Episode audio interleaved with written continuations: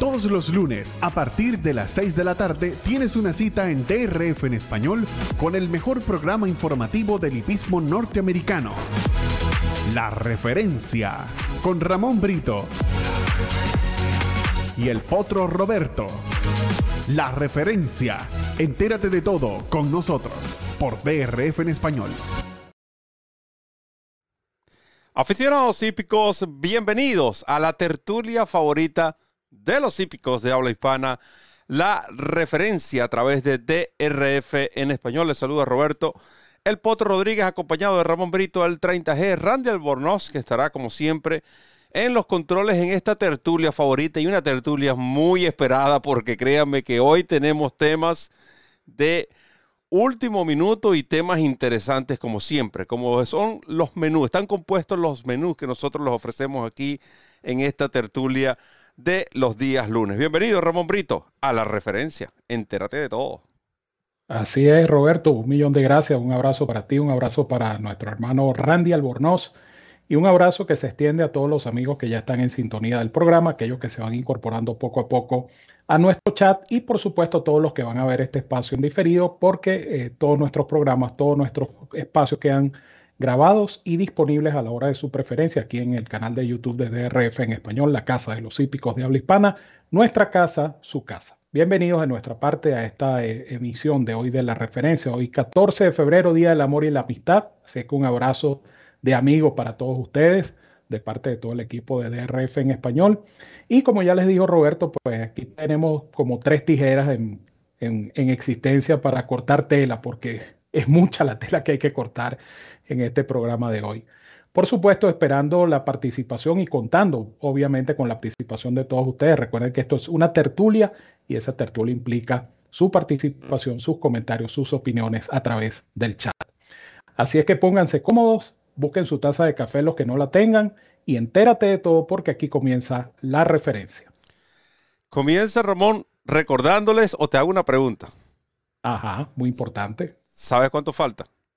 ¿Cuánto falta para la partida del Kentucky Derby 148? 81 días, 23 horas, 42 minutos y 9 segundos en este momento para la partida del Kentucky Derby 148. Aunque no sepamos quién ganó el 147 oficialmente, esos son otros 500 mangos. Lo importante es que este fin de semana tuvimos dos carreras que ofrecieron puntos para esta competencia. Me refiero al Kentucky Derby y que en una, una vez más, el ganador hasta el momento no se le ha otorgado los puntos, que es Blackadder en el Camino Real Derby. Pero comencemos con las carreras eh, y las próximas competencias, ya para decirles que se nos avecinan en este, en este mes.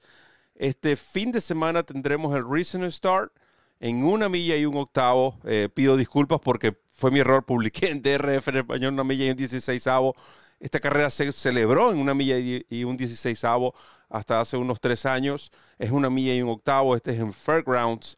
El domingo hay un evento en Tokio. Recuerden que el Kentucky Derby tiene rutas tanto en Japón como en Europa. Y el 26 es la última carrera de este mes del camino al Kentucky Derby. Será el famoso Rebel Stakes en Oakland Park de un millón de dólares en premios a repartir. Lo interesante, Ramón, es que ya el Rebel y el, el y el Recent Start, que es la de esta semana, ya marcan esas competencias que eh, el aumento de puntos, ya son las 50 puntos para el primero, 10 para el segundo, perdón, 20 para el segundo, 10 para el tercero, 5 para el cuarto. En lo que a resultados respecta, todos sabemos porque ustedes pudieron disfrutar y gracias, gracias por ese apoyo a DRF en español en la transmisión del Sam Davis. Ya vamos a hablar seguramente de esa competencia y de todo lo que fue esta transmisión. Pero Classic Causeway, quiero recordarles que fue el ganador de el um, Davis y Blackadder ganó el Camino Real Derby. Ramón, tus comentarios sobre este camino quizás un poco turbio, ¿no? En comparación a lo que fueron años anteriores y realmente las últimas tres ediciones del Kentucky Derby ah, han sido todo un dilema. Una por Maximum Security, una por la pandemia, se corrió fuera de orden, y una por eh, un problema que no se ha resuelto. Tú decías que faltaban 81 días, ¿no? Yep. Entonces van 284 días que no se resuelve. Es decir, ya pasamos la tercera parte. Es correcto.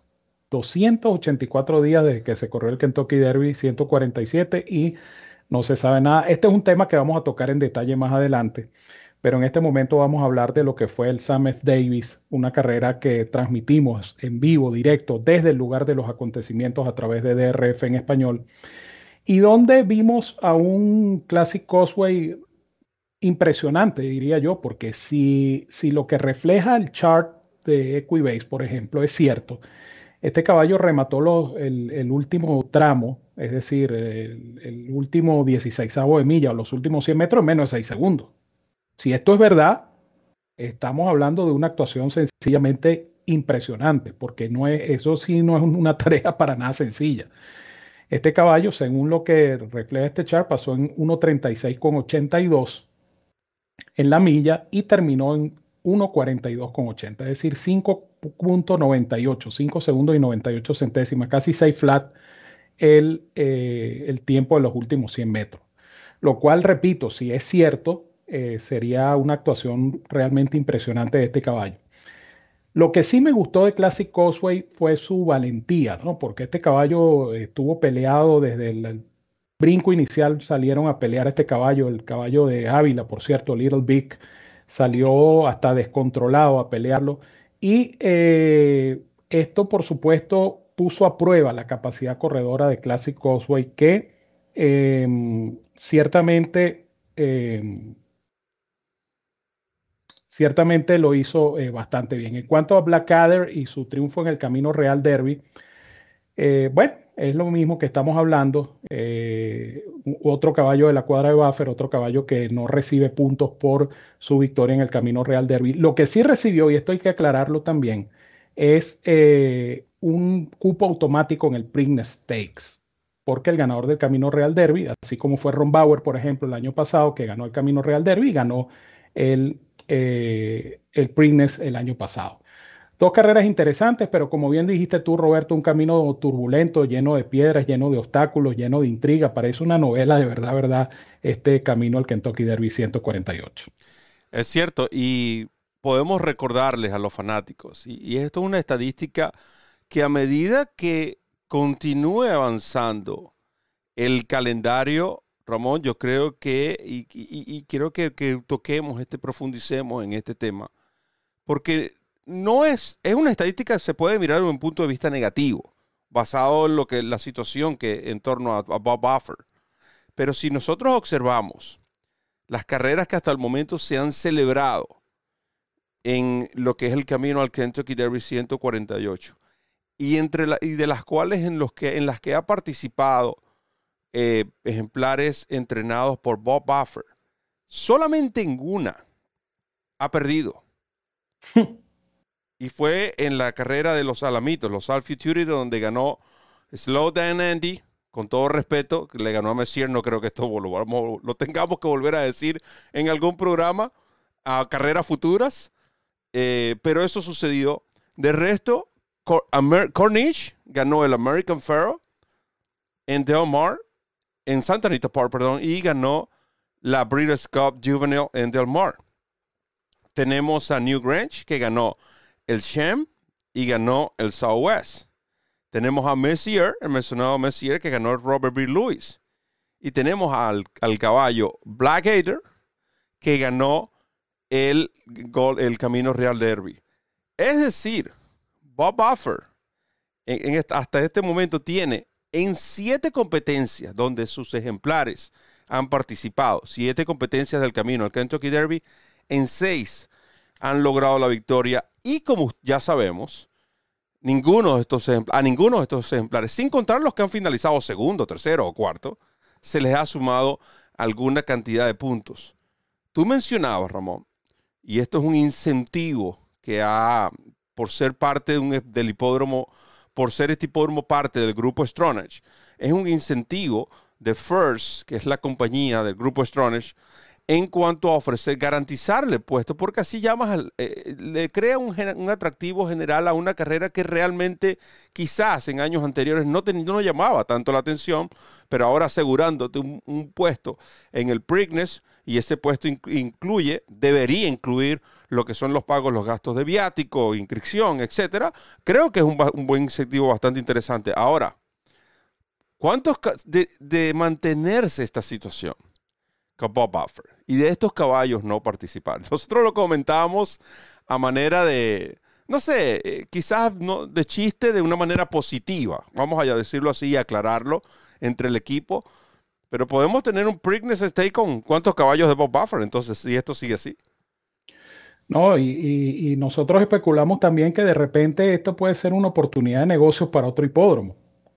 Y, ese, y, ese, y eso es interesante comentarlo también, porque eh, obviamente, a estas alturas del partido no sabemos cuál es el desenlace final del caso Medina Spirit y del caso Buffer, ¿no?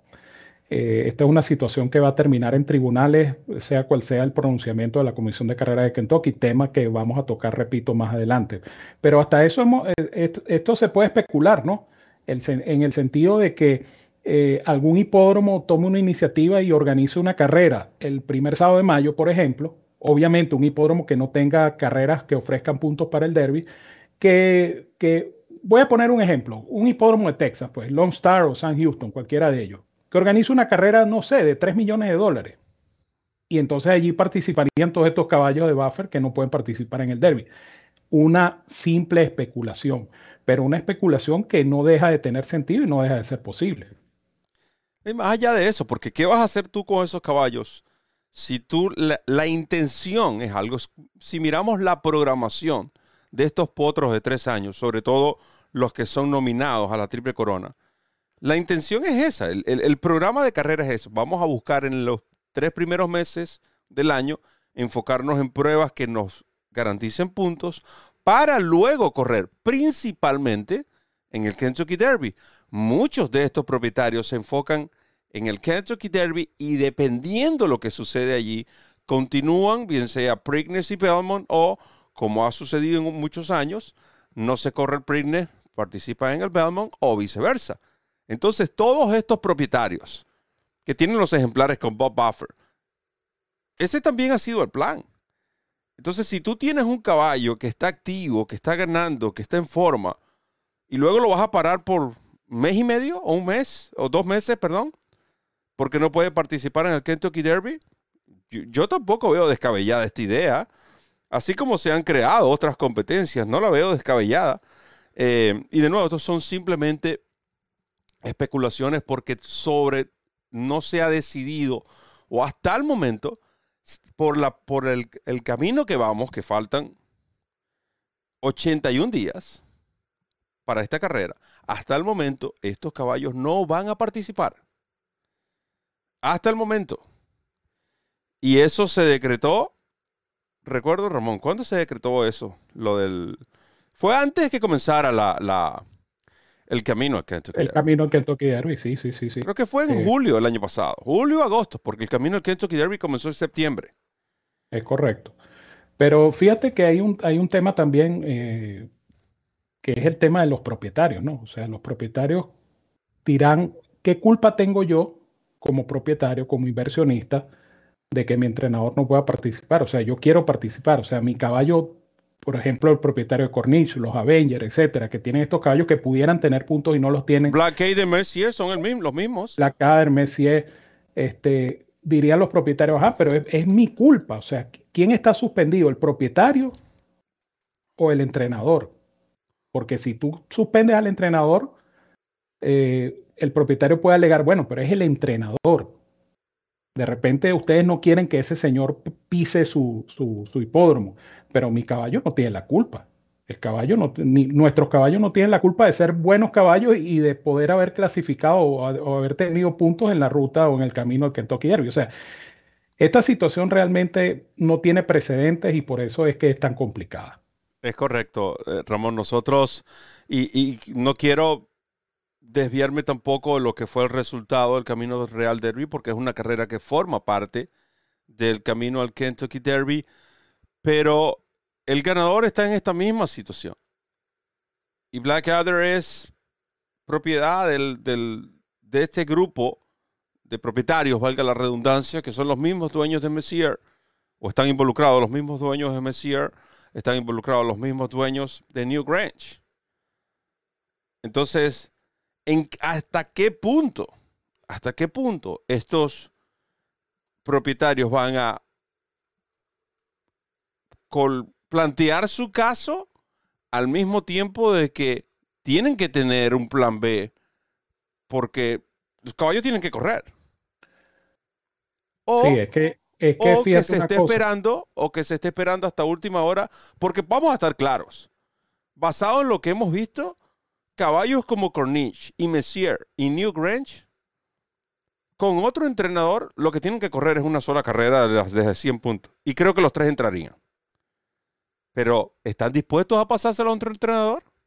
Esa, era esa, era la pregunta que iba a hacer yo. ¿Hasta qué punto los propietarios van a seguir siendo solidarios con Buffer? Eh, hasta, ¿Hasta qué extremo van a llegar los propietarios? Porque el tiempo está transcurriendo, ¿no?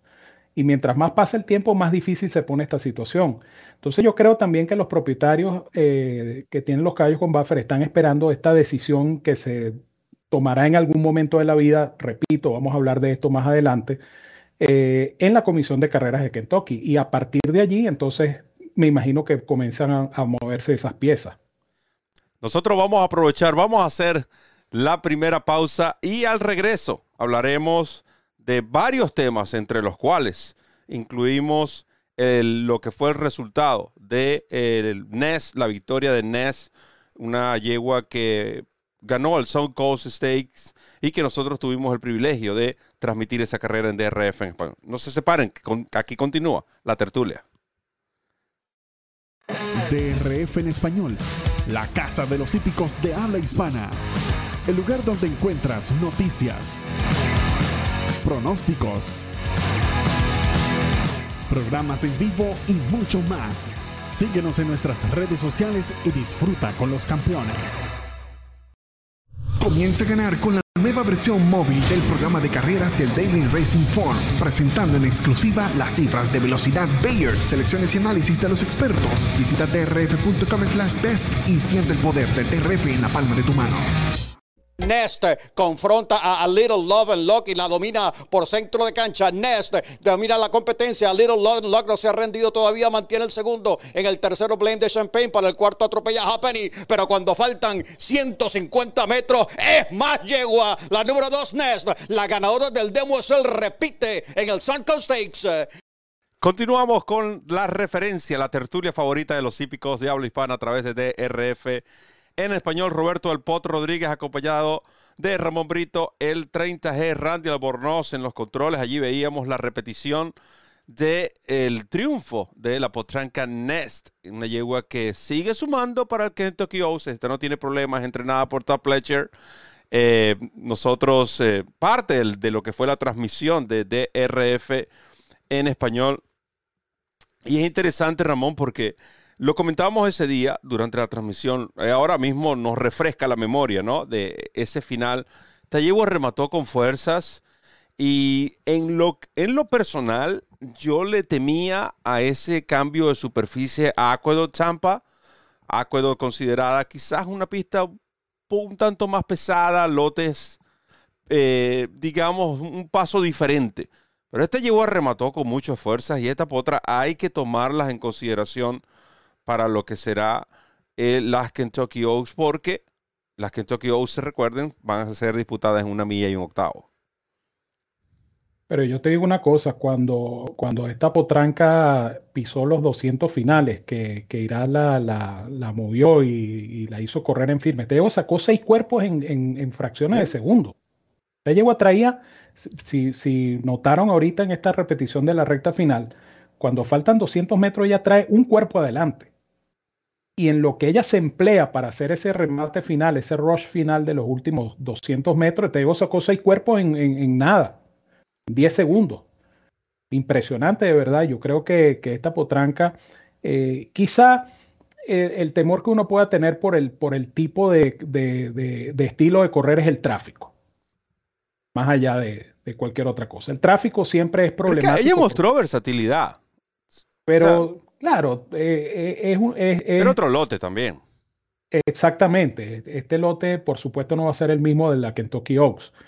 Pero en las Kentucky Oaks va a ser un lote eh, nutrido de 14 y entonces esto puede complicar un poco las cosas para una, dependiendo también del puesto de partida, etcétera, etcétera. Por eso aquí nosotros no hacemos pronósticos a tiempo, ¿no? Nosotros tenemos que esperar que se dé la nómina de la carrera, saber cuál, cuál, cuáles son las participantes en este caso y los puestos de partida sobre todo, y entonces allí uno puede analizar más en profundidad. Pero más allá de eso, es una buena potranca NES y lo demostró con creces el sábado en Tampa Bay Downs. Sí, recuerden que esta carrera se disputó en una milla y 40 yardas. Y ella pasó esas 40 yardas en dos segundos, exacto. Sí, que venía volando. Sí, la yegua, la yegua definitivamente, la yegua definitivamente apretó, vamos a decirlo, llamarlo de esa manera, en los metros finales. Esta potra Nest, eh, que entrena a Top Pletcher, que bueno, no envió caballos al Sam F. Davis, extrañamente este año. incluso los que estuvieron pendientes de nuestros programas y de nuestros artículos en DRF en español saben que Pletcher ya por lo menos dio a conocer cuál es posiblemente su plan con los tres ejemplares principales. Ness tiene 20 puntos, marcha segunda detrás de la campeona doceñera Eco Zulu, que ya anda trabajando, por cierto. Creo que trabajó 48 y fracción. tiene dos trabajos. Tiene dos trabajos. Eco Zulu, la campeona doceñera, que seguramente pronto también veremos en actividad. Hay otro tema que quería tocar, Ramón. El tema de las apuestas a futuros. Eh, la razón por la cual estamos incluyendo este tema aquí, primero porque se trata del camino al Kentucky Derby. Eh, estamos hablando de las apuestas a futuro específicamente para el Kentucky Derby. Y varias preguntas que nos han hecho en lo personal en mi cuenta de Twitter sobre qué sucede si el caballo no corre en el Kentucky Derby, no llega a alcanzar los puntos. O qué sucede si el caballo eh, por alguna razón es retirado o no sé, o sufre una lesión. Es bien sencillo. La apuesta a futuro es una apuesta donde el riesgo, por el riesgo aumenta en cantidad. ¿Por qué? Porque una apuesta ya es riesgo. La apuesta, una, apuesta es simplemente un sinónimo de riesgo. Está arriesgando que algo va a pasar o que no va a pasar. Simplemente así. Para las apuestas a futuro, tienes que añadirle que existe la posibilidad dentro de lo que tú estás apostando o contra lo que tú estás apostando, todo depende del lado que lo mires, si ese ejemplar va a participar o no, eso forma parte de la apuesta. Ese dinero no se reintegra. De allí los logros tan altos.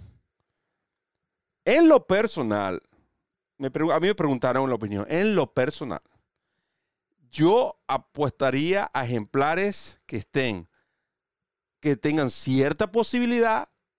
Hay que hacer un seguimiento que tengan bajos puntos o cero puntos ahora mismo, pero que tú le hayas visto potencial a esos ejemplares de entrar en el Kentucky Derby y que en estos momentos estén no menos de 30 por 1.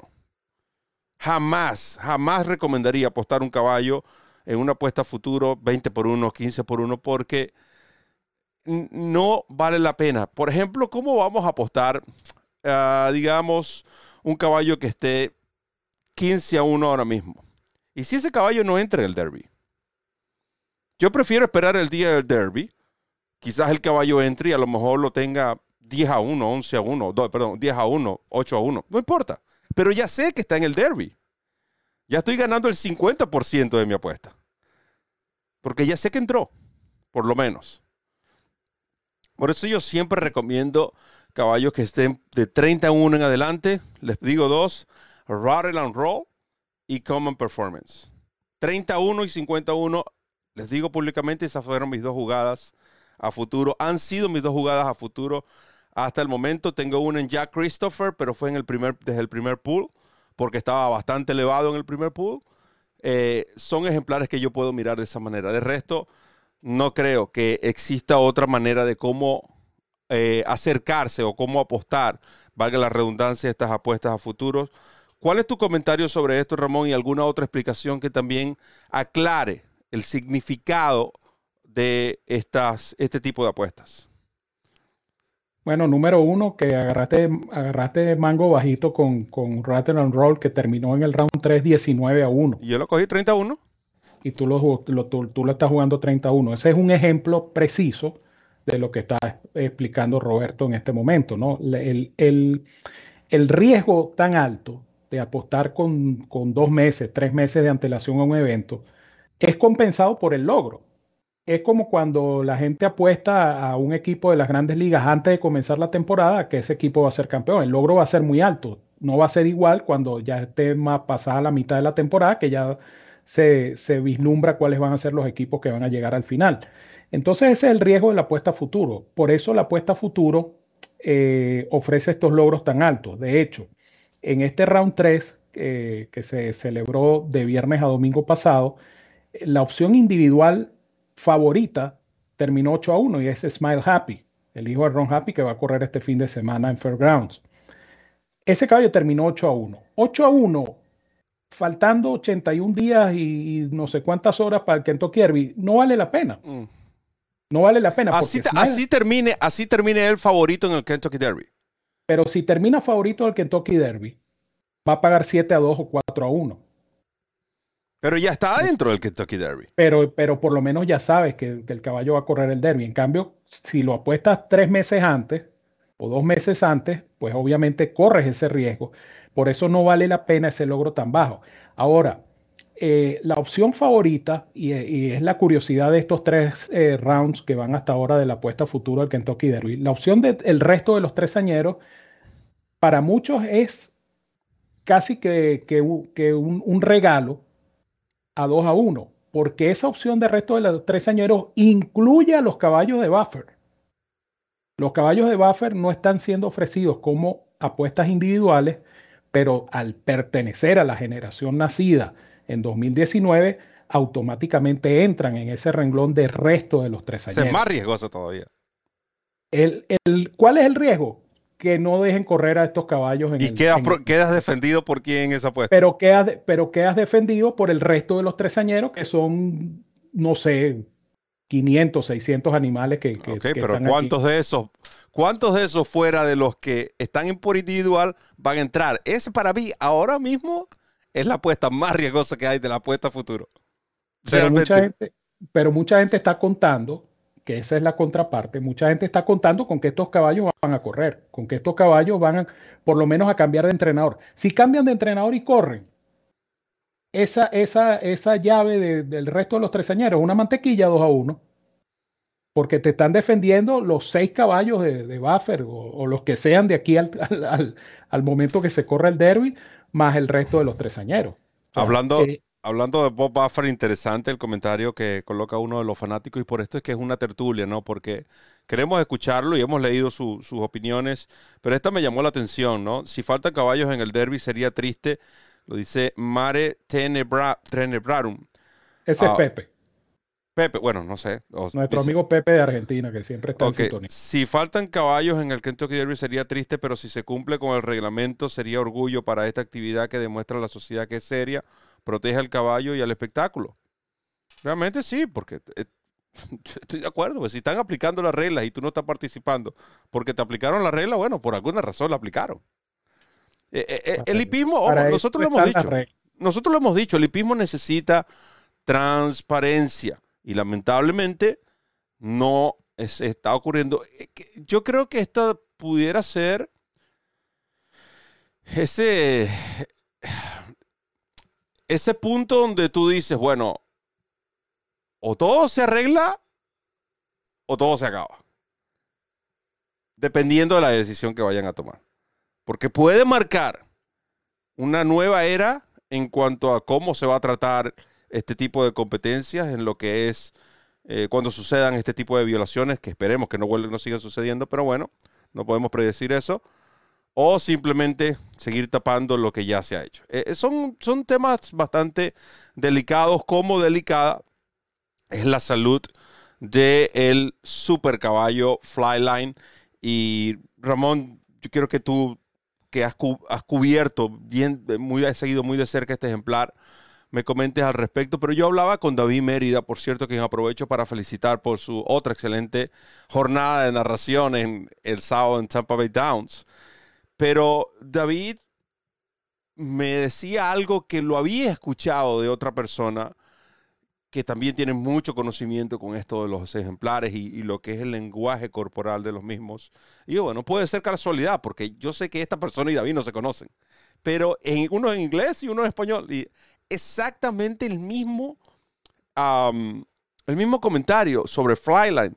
Y es que es un caballo que tiene tanta velocidad, tanta fuerza natural, que esa misma fuerza natural posiblemente es la que hace que el caballo se lesione, porque es la manera como pisa, la manera como se impulsa. E, e, ese sobreesfuerzo, que para otros caballos pudiera ser un sobreesfuerzo, pero para él es, digamos, es algo, es algo natural, es algo que, que es lo que, de la única manera que sabe hacerlo, es su capacidad. E, entonces, pero eso al mismo tiempo, sus miembros son los que se ven afectados. Eh, eh, me llamó bastante la atención ese comentario porque inmediatamente observamos un video y es cierto, la, pisada de ese caballo no es normal. Es una fuerza impresionante y quizás eso, Ramón, era eh, condujo o lo que es parte de lo que le ha ocurrido a este caballo con, un talento simplemente impresionante. Y, tú me decías una frase ayer, la cual no quiero robarte, porque prefiero que la digas tú, pero lo que le sucede a los grandes caballos. Ahora te la digo. Y es que, y es que hay una teoría, ¿no? Y, una teoría con la cual yo estoy muy de acuerdo, y yo me imagino que muchos de ustedes también. El, caballo bueno es el caballo que se lesiona. El caballo ordinario nunca se lesiona. El caballo ordinario puede durar 100 carreras porque él sale y da su vueltica y, no se emplea a fondo, que era lo que estaba diciendo Roberto cuando hablaba de la forma como se desplaza Flightline. El caballo bueno el caballo de carrera de calidad se esfuerza y ese esfuerzo, por supuesto, eh, hace mella en las patas del caballo, que son, pues, por supuesto, las partes más delicadas y más cruciales del caballo de carrera. El caso de Flyline es, triste porque esto no es un secreto, nosotros lo habíamos comentado muchísimas veces. Flyline evidentemente es un caballo con problemas. Porque un caballo que corre tres veces como tresañero y su única campaña son esas tres competencias, un caballo que perdió toda la, toda la campaña como dosañero independientemente del accidente que tuvo y la cortada, etcétera, etcétera. Pero es un caballo cuyas carreras de tres, a los tres años fueron totalmente espaciadas. Cada, casi cada cuatro meses corría Flyline. Entonces ahí ya tú te das cuenta de que se trata de un caballo delicado, un caballo con problemas. El caballo gana el, el Malibu en eh, deslumbrante manera, o sea, una de las performances más espectaculares que hemos visto en los últimos años, pero ahí está la consecuencia. El caballo se estaba preparando para correr el San, San, ¿qué? San Antonio, creo que, iba a correr. Uno de, esos, uno de esos cenes. Uno de esos San, creo que es San Antonio, que iba a correr en el 6 de marzo. Y lamentablemente el caballo tiene un problema en un ligamento del corvejón el corvejón en la pata trasera del, ejemplar. Para los que no saben dónde queda el corvejón, es, la mitad del miembro posterior del caballo. El corvejón pues está rodeado de ligamentos y esos ligamentos pues por el esfuerzo del, que hace el propio caballo, eh, uno de esos ligamentos sufrió una suerte de estiramiento más, más allá de lo normal. Y esto por supuesto ocasiona que el caballo no pise correctamente y esto por supuesto es una lesión ¿no? a nivel de ligamentos. ¿Que se va a recuperar? Sí se va a recuperar, pero el problema ahorita es cuánto tiempo va a tardar en recuperarse y cuál va a ser la decisión con Flyline, porque Flyline en este momento, con todos los problemas que ha tenido, debe ser atractivo como padrillo y debe ser negocio como cemental. Todos estos planes de, de Sadler que, que y, y, en el fondo, yo creo que Sadler está consciente, siempre ha estado consciente de lo delicado que es este caballo, porque cuando le preguntan a Sadler después del Malibu cuál va a ser la próxima carrera del caballo, la respuesta fue esa, vamos a dejar que el caballo nos diga cuándo quiere correr. Sí, tenemos una meta, es la Med Mile, pero no nada. La meta es la Med Mile, pero la Med Mile estamos hablando de medio año después. Pero en el fondo, yo creo que leyendo entre líneas, yo creo que en el fondo lo que quiso decir Sadler es justamente eso cuando pueda correr el caballo. porque es un caballo definitivamente con problemas, un caballo muy delicado, un caballo de inmenso talento, porque, repito, lo que hizo este caballo en el Malibu no es normal, pero un caballo sumamente delicado, un caballo sumamente eh, problemático en cuanto a su salud física. Ahí está el resultado. Yo decía en mi cuenta personal de Twitter que lo lamentaba mucho, pero que no me sorprendía en lo absoluto, porque lo hemos venido diciendo. Esto es un caballo delicado, esto es un caballo con problemas. Entonces, es, es desilusionante para los aficionados que querían ver a Flyline correr nuevamente. Eh, algunos se habían hecho ilusiones que, que, definitivamente no se iban a cumplir de ver a Flyline contra Life is Good porque están tomando rutas diferentes. Life is Good hacia las carreras de aliento, Flyline hacia las carreras de millas.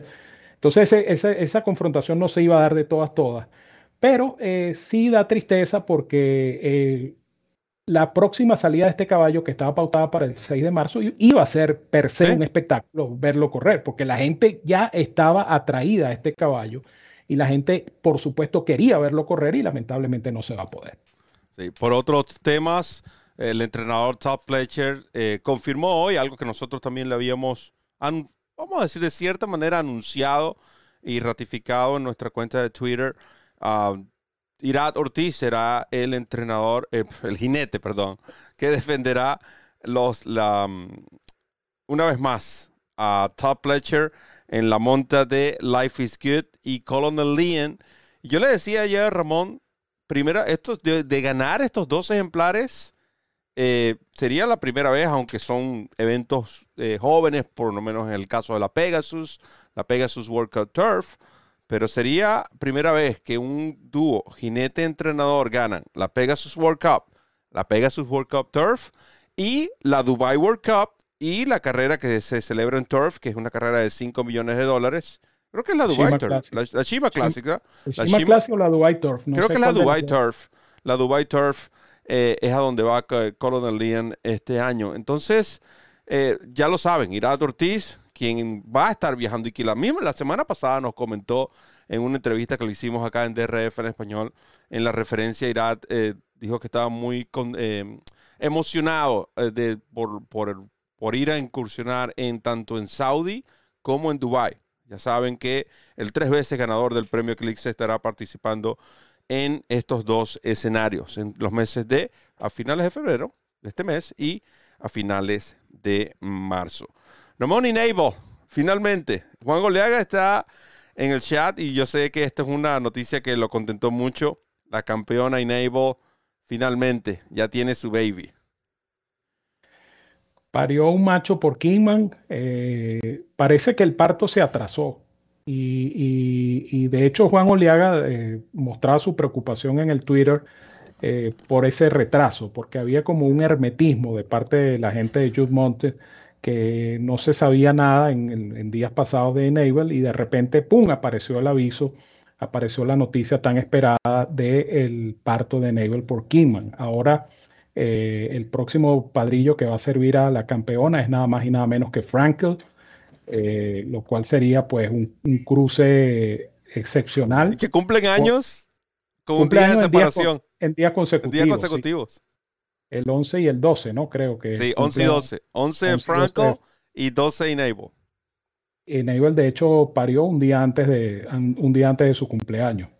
Y, claro, son noticias interesantes porque Enable se ganó también el cariño de la afición y, y por supuesto eh, siempre que una campeona de, este, de esta estatura, como es Enable, va a la reproducción, pues obviamente eh, el, enfoque de la opinión pública hípica va a estar pendiente de ese producto, así como en Norteamérica con el caso de Senyata, con el caso de Rachel Alexandra, con el caso de tantas yeguas campeonas que en su mayoría lamentablemente no han podido reproducir en Beholder, Somber. Beholder, Somber, etcétera, que, lamentablemente no han podido reproducir en sus hijos esa calidad y ese talento, ¿no? Pero siempre la gente está pendiente, pues, porque se trata de yeguas que han idolatrado, yeguas que han admirado, y, en este caso de Naval, pues, una yegua que tiene una legión de fanáticos y seguidores a nivel mundial. Recuerden que esta yegua ganó en, en la Breeders' Cup. Recuerden que esta yegua ganó el Prix de l'Arc de Triomphe. Es una yegua de valor universal, digámoslo así, la gran campeona Enable. Y noticia también que trae ese refrigerio, ¿no? A todo lo que está sucediendo, por lo menos en el hipismo norteamericano. El tener este tipo de noticias no, es un alivio para eh, continuar eh, en esta difícil profesión, pero que nos apasiona de una manera u otra, ¿no? Esta, lo que es el hipismo y las carreras de caballos. Vamos a hacer nuestra segunda pausa y regresamos con más de la tertulia favorita de los hípicos de habla hispana, la referencia. Entérate de todo. Comienza a ganar con la nueva versión móvil del programa de carreras del Daily Racing Form, presentando en exclusiva las cifras de velocidad Bayer, selecciones y análisis de los expertos. Visita trf.com slash best y siente el poder del TRF en la palma de tu mano la última curva del Sam F. Davis, grado 3 en Tampa Bay Downs. La lucha es intensa. Se mantiene al frente el favorito Classic Cosway. Little Big en el segundo. El tercero, Mr. Run Running. Para el cuarto lugar, atropella en estos momentos Ship Sensational. Y también está tratando de acercarse el caballo Volcanic. Pero cuando faltan 100 metros, otra victoria para Irán Ortiz Jr. en el Sam F. Davis del 2022. Les ganó de punta a punta Classic Cosway, derrochando Classic Causeway. Y veríamos al ganador del el Sam F. Davis en la narración de David Mérida y el equipo de DRF en español que estuvo presente, agradecidos realmente lo que fue esa transmisión y el apoyo brindado. Hablando de eso, tenemos unos obsequios para los fanáticos, no para todos, son apenas un par de obsequios, pero queremos eh, ser eh, agradecidos por, por ese gran apoyo. Les decía que Classic Causeway, con esa victoria, esos 10 puntos, hasta el momento, tiene 16 y 16 puntos a estas alturas lideran la tabla del Kentucky Derby. Yo le decía a los muchachos, oye, si esta situación de Buffer, y hay que mencionarlo, si esta situación de los potros de Buffer queda como está, pudiéramos estar en un Kentucky Derby donde 15 puntos te podrían calificar realmente. Eh, es porque son puntos que van a quedar vacantes. Y si gana carreras de 100, esos puntos no se van a entregar. Pero volviendo al tema de Classic Causeway, no quiero ya eh, seguir hablando de todo lo que en torno a Buffer. Poco a poco quiero restarle méritos a lo que ha hecho este caballo. Que desde el día uno, desde el día uno fue, ha sido considerado como un excelente potro. Ha tenido sus excusas Creo que la carrera de Kinland es la, principal por el, debido al puesto de pista. Pero vaya que este caballo se, se entendió a la perfección con Irat y que le agradó la pista tanto así que su entrenador, Brian Lynch, ya lo confirmó, dijo, no, no veo ninguna otra razón por qué quitar este caballo de esta pista y no traerlo de vuelta al Tampa Bay Derby después de todo lo que vimos. El caballo está contento, el caballo regresó bien, nos encantó su actuación. Este caballo va a correr aquí en el Tampa Bay Derby. Transmisión que usted va a poder disfrutar a través de DRF en español. Classic Causeway. Nosotros le decíamos, más allá de la apuesta, que era uno de los caballos que más queríamos ver. Porque era uno de los que tenía que realmente confirmar ese favoritismo. Y vaya que lo hizo, Ramón. No, y, no solamente eso, ¿no? Sino que regreso al comentario que hice al principio del programa, la forma como este caballo finalizó la carrera a pesar de toda la pelea que tuvo durante más de la primera mitad del recorrido. O sea, este caballo de alguna manera no corrió en libertad, no corrió con comodidad, sino que desde la partida fue acosado, como les decía, por Little Big, que después se le arrancó al jinete, el jinete iba peleando con Little Big eh, y no con, con Classic Causeway pero más allá de eso, el caballo demostró esa, esa capacidad corredora. Eh, obviamente estos son lotes que no, que no son tan fuertes. Estos son lotes eh, que en la medida que vaya avanzando el camino al Kentucky Derby van a ser lotes más exigentes. Es decir, el Tampa Bay Derby, que va a ser el próximo compromiso de eh, Classic Causeway, no va a ser este lote, va a ser un lote quizás más, más difícil o más fuerte. Ahí vamos a ver los caballos de Pletcher, ahí vamos a ver eh, algún otro ejemplar que, de repente eh, se ha enviado a Tampa a buscar estos puntos. Entonces, más allá de todo eso, el caballo demostró calidad y es lo importante. Yo hacía referencia al remate final de, del último, el último tramo de, de 100 metros en menos de 6 segundos que, insisto, o sea, e, es la información que ofrece el, el chart de Equibase, que pudiera tomarse como confiable, ¿no? Y es difícil para un ejemplar que es sometido a una pelea tan intensa, rematar como remató este caballo. Es decir, este caballo tuvo que salir corriendo y tuvo que terminar corriendo y terminó corriendo. Lo cual, por supuesto, dice mucho de la calidad, repito, de este caballo clásico. Y, para ser exacto, 5.98, es cierto, se traslada, se, ah, se traduce a un 6, pero es 5.98. El caballo bajó de 6, en realidad. Bajó de 6. Y un caballo que tuvo que pasar en 22.3 con pelea.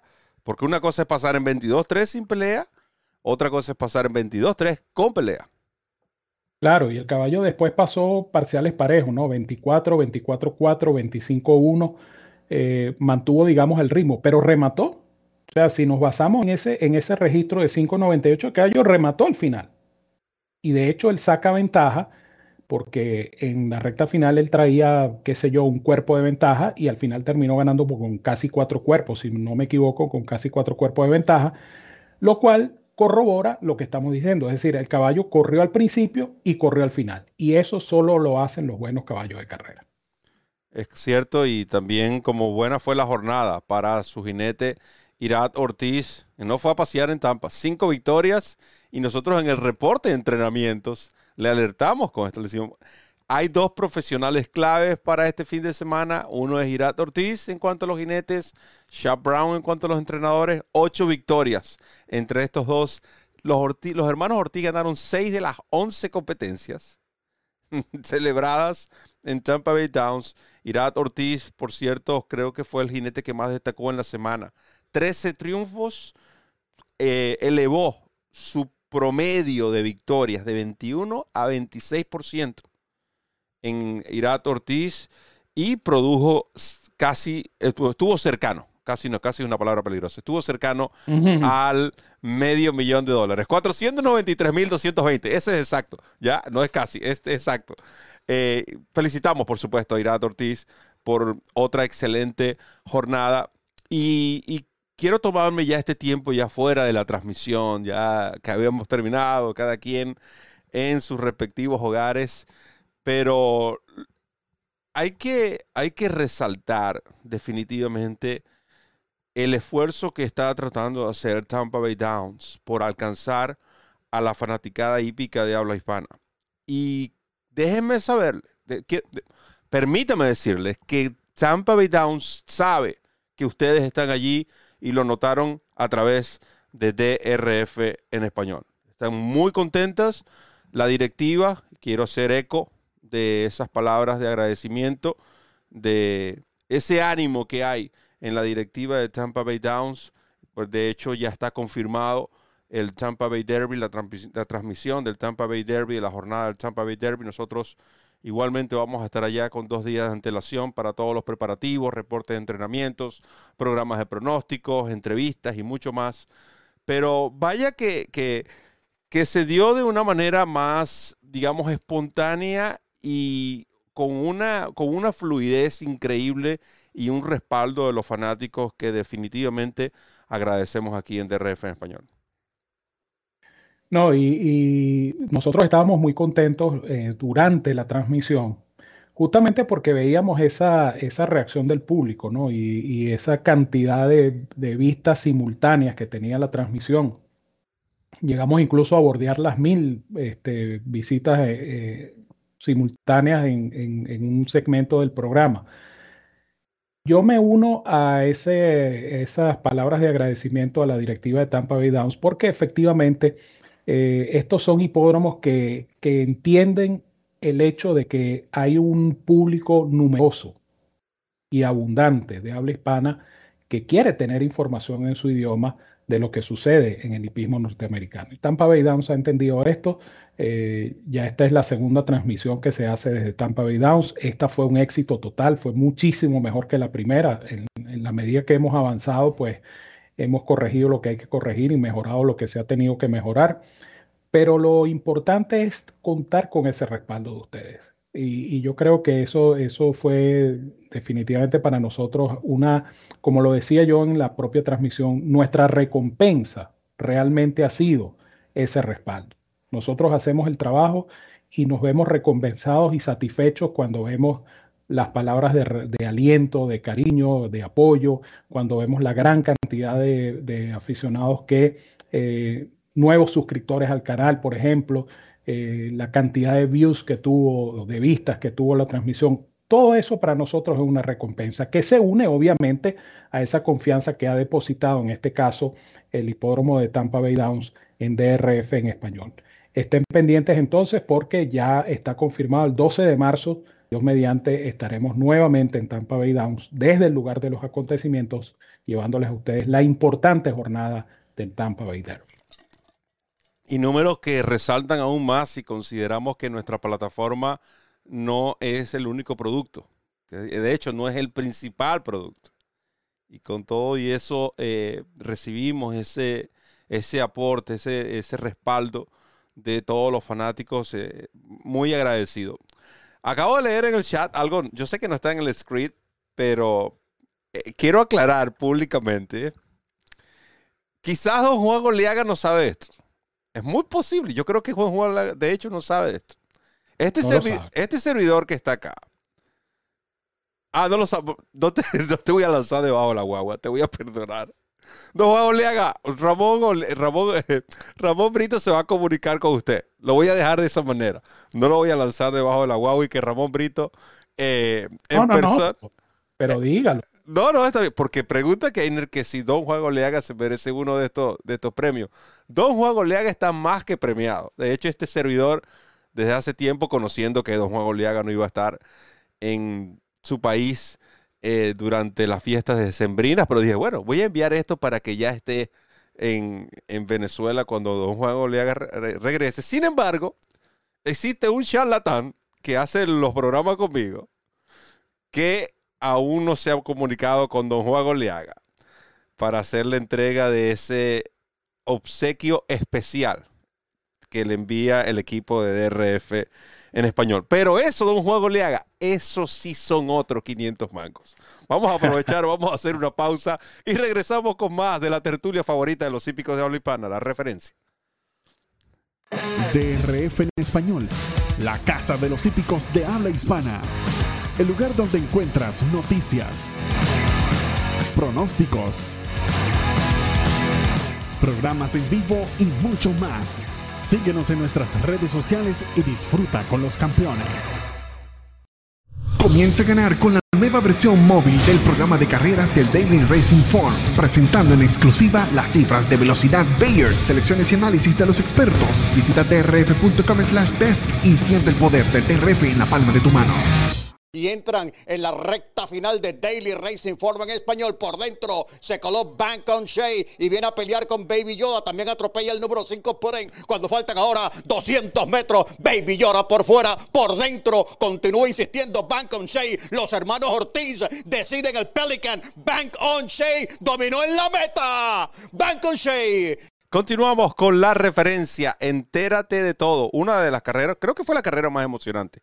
Definitivamente en cuanto a finales eh, del pasado sábado en Tampa, Bay Down, esa que acabamos de ver, el Pelican Stakes, donde Ben Conchey ganó por la mínima diferencia al favorito Baby Yoda, que no contó con una buena salida. Sin embargo, eso es parte de las carreras de caballo. Eh, excelente final entre los hermanos Ortiz para no seguir eh, extendiéndonos con los comentarios lo que queremos decir, pero estos muchachos realmente eh, apuntan a, convertirse en dos de los grandes jinetes de la historia. Hace tres años aproximadamente, eh, Kiara McCaughlin, quien ahora es uno de, que ahora es el agente de Luis Saez, fue, él se retiró hace tres años, ¿cierto? Fue previo a su retiro eh, comentó el, que lo que más, dice, lo, lo que más le asustaba, diciendo a, él de, estos dos jinetes, es que él sabía que aún no estaban en su prime. Y según Jerry Bailey, a los 30 años, entre los 30 y 33, es cuando un jinete realmente alcanza su prime, su punto máximo. Imaginen que estos chamacos apenas tienen 29, 28 años. Oye, faltan años para llegar allí. Es, es impresionante y, yo en lo personal los admiro mucho y más por, más por su por su forma de ser fuera de las pistas, como son como, más allá de lo profesional, como su entrega a la familia, eh, realmente una familia muy amada, por cierto, la familia Ortiz. Ah, antes de, vamos a obsequiar unas gorras, pero antes de obsequiar las gorras, nosotros tocamos el tema de las posibilidades de los caballos de Pletcher y aprovechando que también Evanán está participando en el chat, a quien aprovecho para, felici- para felicitar también por el gran trabajo el, fin de semana pasado. Según, aunque no es oficial, este es el posible plan de los tres caballos claves de Pletcher. Major General correría en el Tampa Bay Derby. Emmanuel, que ganó en Tampa, iría al Florida Derby. Y Mo Donegal, que corrió en Florida, iría a New York. Este es el posible plan. Me refiero a Tampa Bay Derby, Florida Derby, Wood Memorial. En cuanto a las gorras, vamos a hacerlo bien sencillo para continuar el programa y no, digamos, eh, interrumpir la fluidez del mismo. Nosotros estuvimos estudiando las estadísticas del pasado, específicamente del pasado fin de semana con respecto a la transmisión de Tampa. Alcanzamos los 4.000 suscriptores. Muchas gracias. Sin embargo, el apoyo durante la transmisión y ese rush de última hora, decidimos que los tres países representados en esas estadísticas serían de esos tres países, vamos a seleccionar a una persona. Entonces, en orden de estadísticas, según las estadísticas, Venezuela fue el país que más nos apoyó. Si usted estuvo presente en la transmisión, atención Venezuela, atención eh, Estados Unidos, que fue el segundo, Puerto Rico fue el tercero. Atención a estos tres países. Si hay representantes de estos países, usted puede ser argentino, pero vive acá en Estados Unidos, usted, usted entra dentro de la representación de Estados Unidos. Este país nos ha acogido a todos, así que somos bien recibidos, no se preocupen. Coloquen por favor en el chat. Primero, sea honesto con usted, con usted mismo. Nosotros sabemos quiénes son. Sean honestos. Nosotros sabemos quién estuvo participando y quién no. Su dirección postal y nombre y por supuesto cuenta de Twitter. Y nosotros a esas personas se le vamos a hacer llegar las tres gorras. Así que como dicen en el argot hípico, se ordenó la partida. Continuamos con nuestro programa mientras las personas van publicando toda la información. Eh, Ramón, el tema de Medina Spirit, un tema que nosotros, y creo que todo el, el que esté de una manera u otra relacionado con lo que es la, eh, el periodismo hípico en Norteamérica, tenido que tocar en un punto este tema. Otros lo han abarcado de principio y no sabemos cuándo será el fin. Otros simplemente lo han mirado de lejos. Otros van como que in and out. Independientemente de la posición que usted esté, usted ha tenido que hablar de Medina Spirit. Y este programa lo hemos hablado desde el día uno, desde el famoso Kentucky Derby 147, desde que se dio a conocer el positivo de este caballo hasta su lamentable fallecimiento y ahora los resultados de la necropsia, Ramón. Esta necropsia eh, determinó que no hubo medicamentos extraños o ilegales en el organismo del caballo. Eh, obviamente eh, se hizo una investigación, una necropsia exhaustiva de este Medina Spirit y la Comisión de Carreras de California o la Autoridad Hípica del Estado de California anunció el pasado viernes que la causa de la muerte del caballo fue una falla cardíaca. El caballo simplemente le dio un infarto y eh, pereció eh, en el trabajo. El caballo tenía eh, trazas de omeprazol, que es el medicamento que como muchos de ustedes conocen y muchos de ustedes tomarán también, es un medicamento para las úlceras. Ahí está Roberto levantando la mano como consumidor de omeprazol. El omeprazol se usa en los caballos porque la medicamentación... Estoy rehabilitado ya. Sí. Está bien. El, el uso de, de- de estas medicinas que, llevan los ejemplares eh, afecta las paredes del estómago. Entonces, eh, los caballos de carrera son tratados con, con omeprazol. Es un, medicamento para eh, las paredes del estómago contra las úlceras específicamente. Y había trazas de Lasix que son consistentes estos, estos dos medicamentos con los reportes que tenía el caballo de la veterinaria. De tal manera que no hay, no hay ninguna cosa extraña, digámoslo así, esto, esto fue hecho por la Escuela Veterinaria de la Universidad de California en Davis y eh, fue un estudio muy completo que se hizo del ejemplar y repito, no arrojó ningún resultado sospechoso. Ahora bien, esto, esto se une al argumento de los abogados de, de Buffer con eh, respecto a la beta metasona. ¿Por qué? Porque eh, la opinión pública también exagera. El Twitter es, demasiado cruel a veces y entonces uno lee esas opiniones. No, porque Medina Spirit corría siempre drogado, corría siempre ayudado, corría siempre, este, bueno, eh, con medicación ilegal, etcétera, etcétera. Ahí está la demostración de que no habían sustancias como sí ha habido en otros casos que no vamos a mencionar ahora, donde sí ha habido uso de sustancias muy peligrosas y por ende también prohibidas, ¿no? Este es un argumento más para los abogados en el sentido de que el caballo, pues, mm, no corrió, eh, según los abogados, con medicación ilegal. El tema de la betametasona es el, el, el, famoso tema del componente de betametasona, que si era una crema, que si era una inyección, que si el caballo no lo eliminó de su organismo en el tiempo necesario, en fin, esos son ya eh, es un caso que ya se ha tratado y que ya hemos explicado al cansancio acá en DRF en español. Pero la, necropsia, repito, no arrojó ningún resultado, vamos a decirlo, sospechoso. ¿Ok?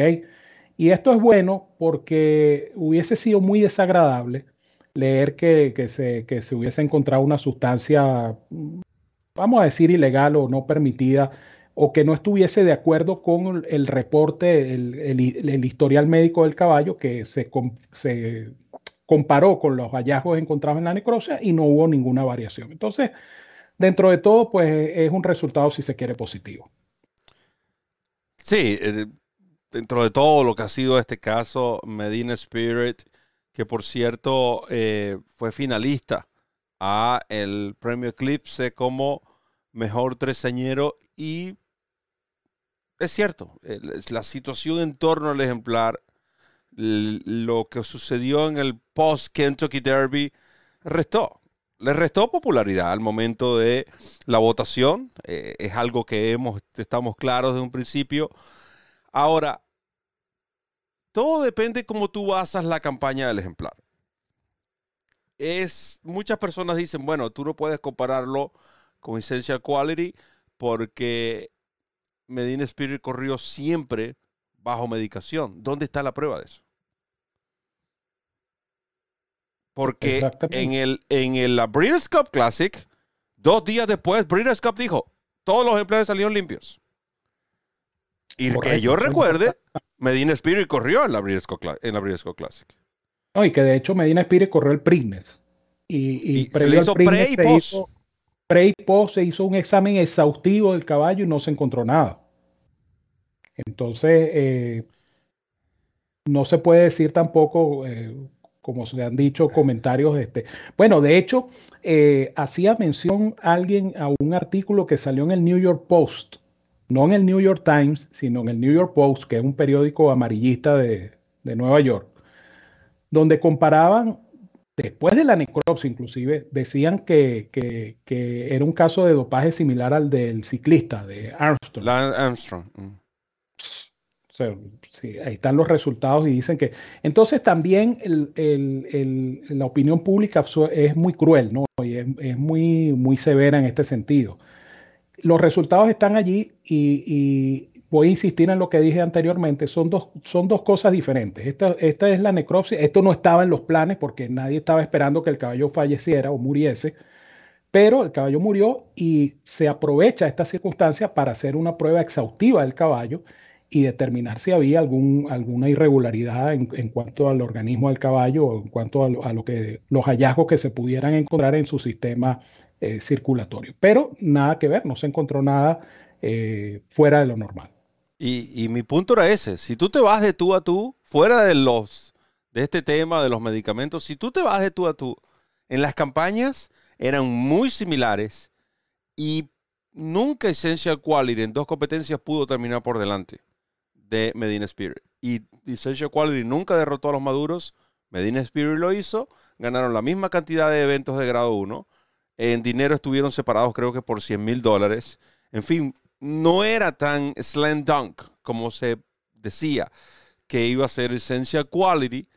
Eh, de hecho, creo que fue una de las votaciones, no, tan, no fue de las más cerradas, pero fue de la que menos tuvo, digamos, esa ventaja tan abismal.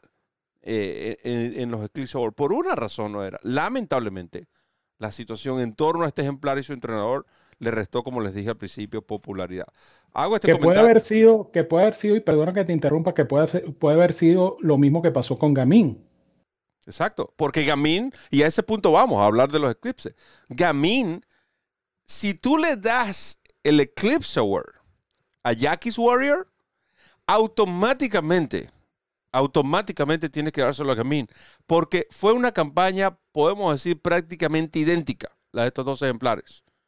Ambos decepcionaron en las Breeders' Cup, pero dominaron durante el año y hasta donde yo tengo entendido, hasta donde yo tengo entendido, la Breeders' Cup, los Eclipse Awards, perdón, es basado en la actuación de un ejemplar durante toda la campaña. Ah, pero es que Gamin ganó la Breeders' Cup um, Philly Spring. Sí, es cierto. Gracias. Y gracias, Gamin, por ganar porque nos trajiste muchos mangos a la casa. Eh, sí, sí, perdón. Sí sí. perdón. Pero no tuvo mejor campaña, aunque en producción, claro, ella gana la Breeders' Cup, un evento de esa cantidad de dinero, es lo que la, en cuanto a producción, la acercó a Gamin. Me refiero a Sisi, pero en campaña no fue mejor. La campaña de Sisi, I'm sorry, pero no fue mejor que la de Gamín. No sé qué opinas tú, pero para mí no lo fue.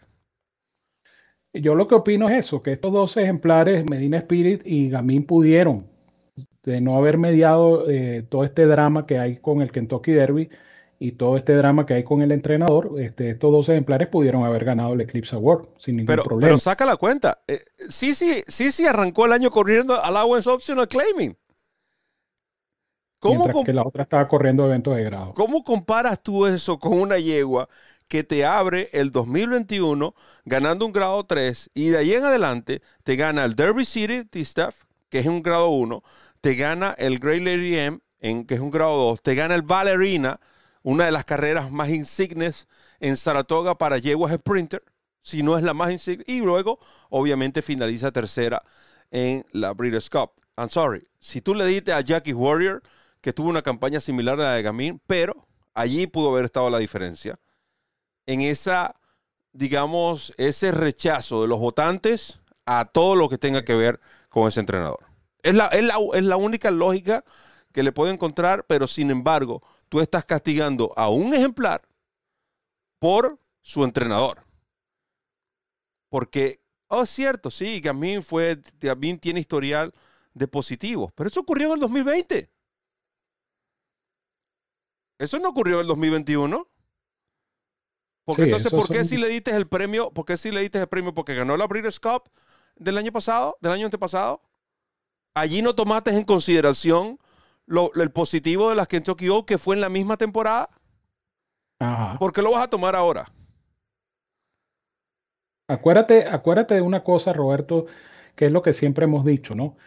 Eh, las votaciones son perdón, soportó el peso llamado Medina Spirit. Tan sencillo como eso. exactamente. Acuérdate, y, por, eso, por eso el comentario que voy a hacer. Acuérdate que las votaciones son subjetivas y entonces los, los votantes están de alguna manera influenciados por la situación que está ocurriendo porque de no mediar esta situación, eh, quizá esa, esa votación hubiese sido un poco más objetiva y estos dos ejemplares a lo mejor hubiesen terminado con, con, un merecido Eclipse Award que no lo tienen, pero no lo tienen no por ellos, sino por una situación ajena a estos dos, bueno, ajena a, Gamín sobre todo, ¿no? Quizá no tanto Medina Spirit por, por, el, por, el, por el tema del Kentucky Derby, pero, pero en el caso de Gamín es una situación totalmente ajena a Gamín. Gamín no tiene nada que ver con esto. Y Gamín pudo haber ganado el, el Eclipse Award. Pero la votación, recuerden, toda votación en todos los aspectos de la vida, toda votación es subjetiva. Toda votación es subjetiva. A menos de que sea, como hemos dicho, otro, otro, otras escalas, sistema, otro tipo de sistema. TRC Commentary o la carrera, exacto, donde usted, el que gana esta carrera, esta carrera, esta carrera y esta carrera, tiene tantos puntos por cada competencia y se hace una sumatoria del puntaje y ya. Sea quien sea, sea cual sea, estos son los puntos máximos. Cartier, Cartier te va dando el ranking para los premios Cartier, te lo va dando semanal. Semanalmente ya tú sabes quién tiene mejor opción y no estás en este suspenso, que esa es otra cosa, lo sabe medio mundo sí y medio mundo no. Para mí se le pierde el, efecto al momento de sorpresa. Oh, ¿quién ganó? Se, se convierte en una ceremonia muy fría. E, es lo que quiero decir. Cuando tú lo llevas directamente a los números, ahí están. Y después los premias como tienes que premiarlos, sin sorpresas, eh, sin pensar que si el caballo da positivo y el caballo, todo caballo que dé positivo en una de ese tipo de competencia queda automáticamente descalificado de, la votación. Ya, ese, ese sistema es mucho mejor. Porque te vistas, ya va, si el que va a votar le habla o no le habla a Buffer o a cualquier entrenador. Ups.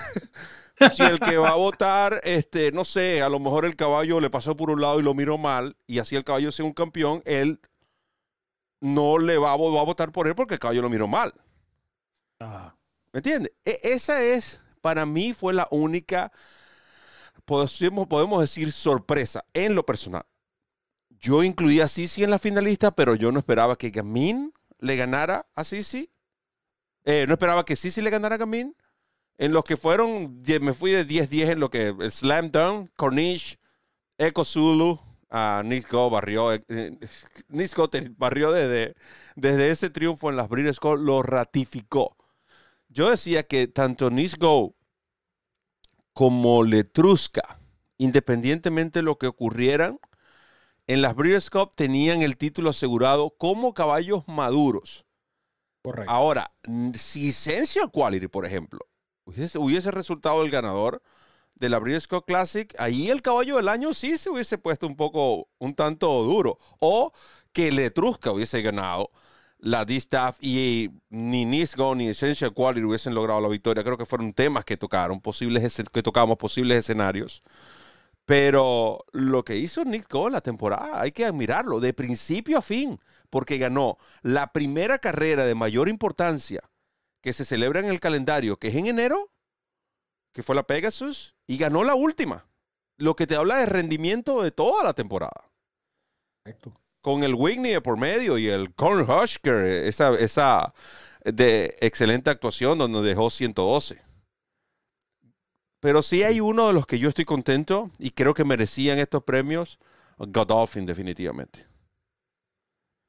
Bueno, Godolphin se llevó cuatro premios. Eh, fue la noche de Godolphin. Propietario, entrenador, propietario, criador, propietario, criador. Propietario, criador, mírame. Criador, Giver. Giver y Essential Quality. Y Essential Quality. Cuatro galardones. Un éxito rotundo y decía la persona encargada de recibir el, galardón que, bueno, ellos seguían trabajando porque eh, el objetivo de Sheikh Mohammed sigue siendo el Kentucky Derby. Y, es, la, es, la, pieza que le falta ese rompecabezas de Godolphin en Norteamérica, el Kentucky Derby. Pero eh, definitivamente muy meritorio para Godolphin y, bien merecido porque hay que, ver, hay que ver lo que representa la operación de Godolphin a nivel mundial, ¿no? Y, yo pienso que se, se fíjate que el, el, caso de Jibir, por ejemplo, el caso de la, de la yegua japonesa, la Breeders' Cup se ha tornado últimamente en eso, ¿no? En la carrera que define los, Eclipse Awards, porque si estamos hablando de resultados, eh, la, yegua de Bill Mott no tuvo una campaña, digamos, más consistente en Norteamérica que la yegua japonesa. Claro que sí. Eso es un ejemplo también. Warlike Goddess, claro que sí. Warlike Goddess. Por supuesto. Warlike Goddess, eh, y, y perdió allí con la japonesa en, en la Philem Turf. Entonces, eh, es, lo, que tú siempre dices, ¿no? El tema de la memoria corta. Hay que considerar que, los premios Eclipse son para el desempeño durante el año. Y yo, en el caso de la yegua japonesa, que es una, eh, una excelente yegua y, me contentó mucho por ver a los japoneses ganando en la Breeders' Cup, que lo han intentado varias veces hasta que por fin logran ganar en Breeders' Cup. Pero, pero si hablamos de la campaña del año en Norteamérica, eh, esta suerte de paracaidista se lleva el, premio Eclipse cuando hay una yegua como World Like Goddess, por ejemplo, que tuvo méritos más que suficientes como la mejor yegua gramera dentro de Norteamérica durante la campaña y que no falló en la rotundamente o estrepitosamente en la Breeders' Cup Turf. Entonces, ese es otro ejemplo que se puede tomar en consideración. Por supuesto. Como ocurrió aquella campaña cuando eh, para el, cuando Rushing Fall, doceñera, porque no era considerada su campaña porque corría en grama. Todo, todos esos paradigmas tienen que caerse. Porque tú estás perjudicando un caballo. No es culpa del caballo que él sea mucho mejor en, en una superficie específica y que esa superficie no sea considerada como la superficie, vamos a decir, parámetro o principal para tenerte, darte entrega un premio Eclipse. O, situaciones como, porque en el caso de Giver, Giver te ganó la carrera más importante de Bellman para, para grameros de un millón de dólares. Repitió y a favor de Giver y lamentablemente su principal rival perdió la última parte del año por lesión, que fue Domestic Spending y que no corrió en la Breeders' Cup. Exactamente. Pero e, es el tema, es el tema de la, de la subjetividad de la votación. Y eso es lo que lamentablemente termina, termina siendo un factor decisorio que, con el cual podemos no estar de acuerdo. Yo quería hacer un paréntesis, Roberto, por cierto, que te lo había comentado. Eh, al principio del programa habíamos hablado de, de, la, de esa especulación sobre el Kentucky Derby, una carrera paralela al Kentucky Derby. Eh, en esa época, me, voy a remitir al año 1985, cuando eh, ganó el Kentucky Derby, con la monta de Ángel Cordero Jr., por cierto. Y Spendabuck, de eh, sus conexiones, decidieron no correr el Prignes, porque el caballo era elegible para un bono. Óigase bien, estamos hablando de 1985. Había un bono de 2 millones de dólares en juego si este caballo corría eh, una carrera en New Jersey. Entonces, el Jersey Derby, que se corrió el 27 de mayo. Y los propietarios de Spendabog decidieron dejar a un lado la posibilidad de optar por la triple corona y llevaron al caballo a correr el Jersey Derby, que lo ganó en la Sufra, pero lo ganó y se ganó un bono de 2 millones de dólares.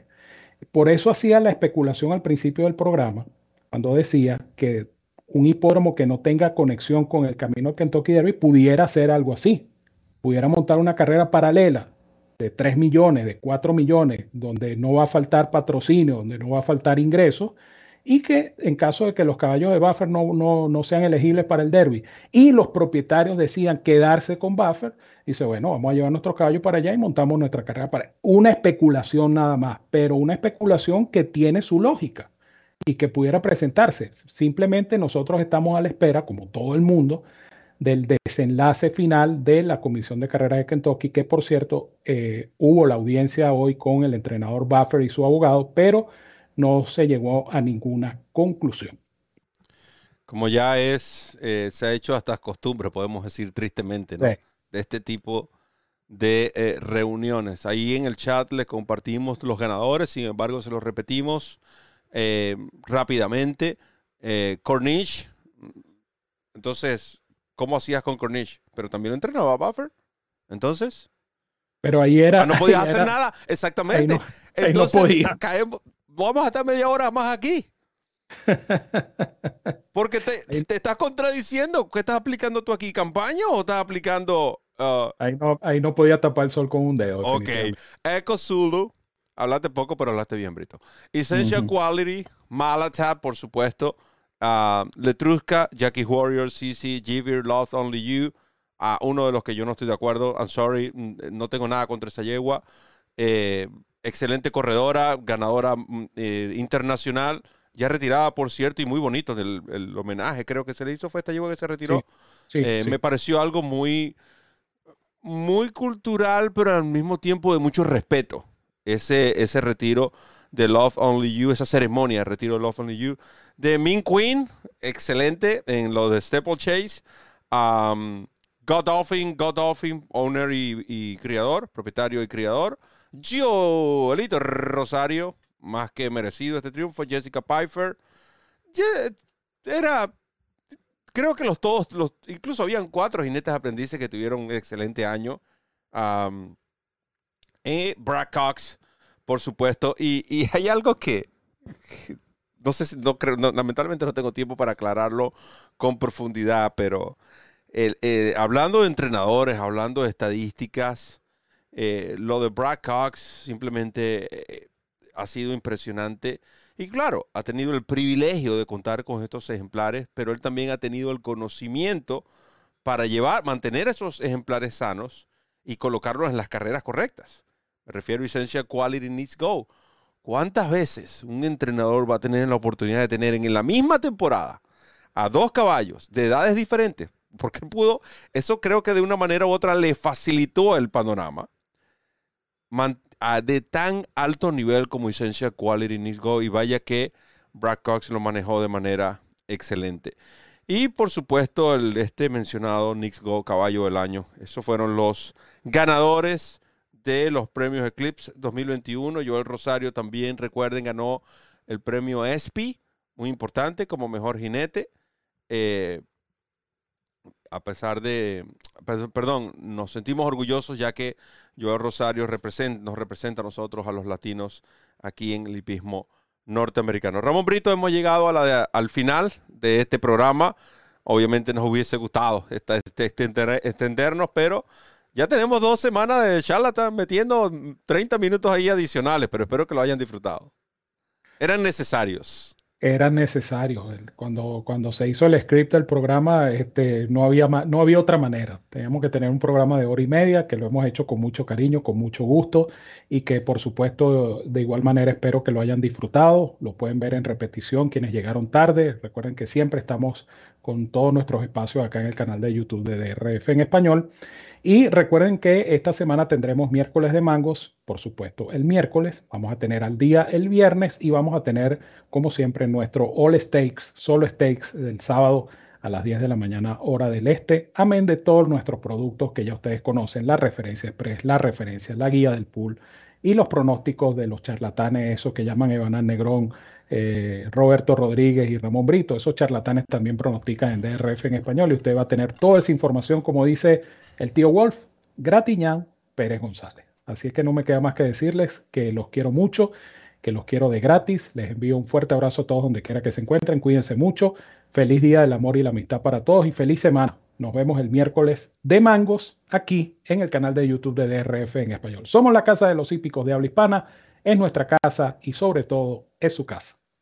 Gracias Ramón, gracias Randy que estuvo como siempre en los controles, gracias a todos los fanáticos que estuvieron presentes interactuando en nuestro chat, gracias a todos aquellos que van a ver este programa en diferido y a todos aquellos que lo van a escuchar porque estos programas quedan, están disponibles en las mejores plataformas de audio que existen en el mercado. De mi parte solo me queda decirles que recorran la milla extra. Hasta el próximo programa.